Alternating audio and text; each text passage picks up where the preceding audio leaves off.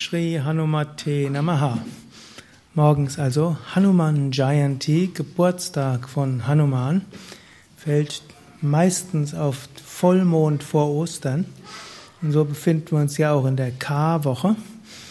Und so ist eine besondere Zeit in vielerlei Hinsicht.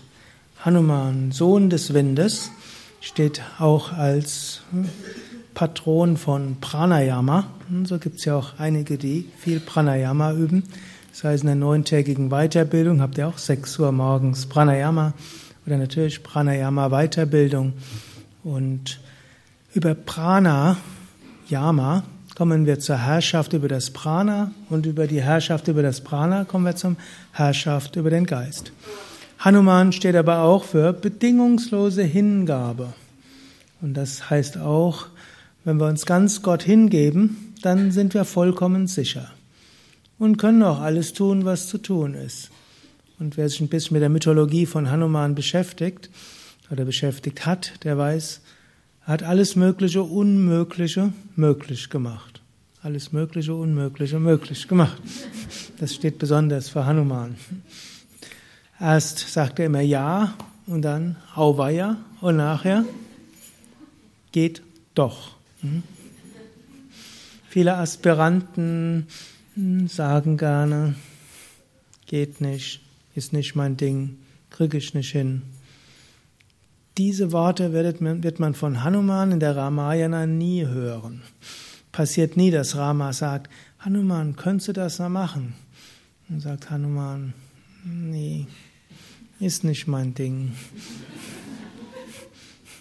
Sondern wenn er irgendwo merkt, ist etwas zu tun, dann Shri Ram, Jai Ram, Jai Jai Ram und dann geht alles. Aber Hanuman ist auch klug. Hm? Im Sinne von, er weiß auch, was das Richtige ist und nicht das Richtige. Er kann auch seinen Intellekt nutzen. Und Hanuman gilt auch als der ideale Ratgeber. Er war bei Sugriva, war er der Chefminister, vielleicht kann man sagen Ministerpräsident oder Premierminister. Da war er sehr klug. Das ist ein Aspekt von Hanuman, der seltener bekannt ist, weil Kluge gibt es genug in dieser Welt, denkt man mindestens manchmal. Aber, und es gibt auch, man könnte auch sagen, es gibt auch viele, die haben Hingabe. Aber beides zu verbinden, Klugheit zu haben und das zu tun, was richtig ist, und manchmal zu spüren, was Gott von einem will und es dann zu tun, das ist das Besondere von Hanuman. Und natürlich, und hier wächst Hanuman noch weit jenseits von all dem, was äh, man sich fast vorstellen kann für sich selbst, trotzdem ist ein Ideal. Hanuman wollte nie etwas für sich.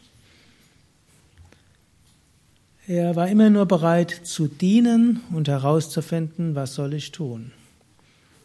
Hanuman ist deshalb auch der, der ewige Brahmachari. Keine Frau, keine Kinder. Er war nur für Gott da. Er hat auch kein Haus gebaut, hat auch. Er war, ist immer woanders gewesen, da wo er gebraucht wurde. Und so ist er auch, man könnte sagen, derjenige, der doch das verkörpert, was Jesus so gesagt hat, zu seinen engsten Schülern. Im Sinne von, macht euch nirgendwo zu Hause, denn was hier ist, kann jeder Moment zu Ende sein. Aber das Kosmische, das Göttliche, das ist euer Zuhause. Und so verkörpert Hanuman diese eine Art der Spiritualität. Natürlich Rama selbst hat Frau gehabt und Kinder gehabt und äh, hat auch in einem Palast später gelebt. Also verkörpert eine andere Art der Spiritualität.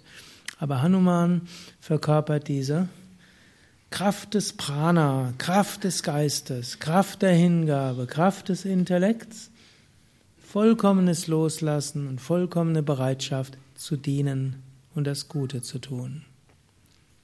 Jai Hanuman.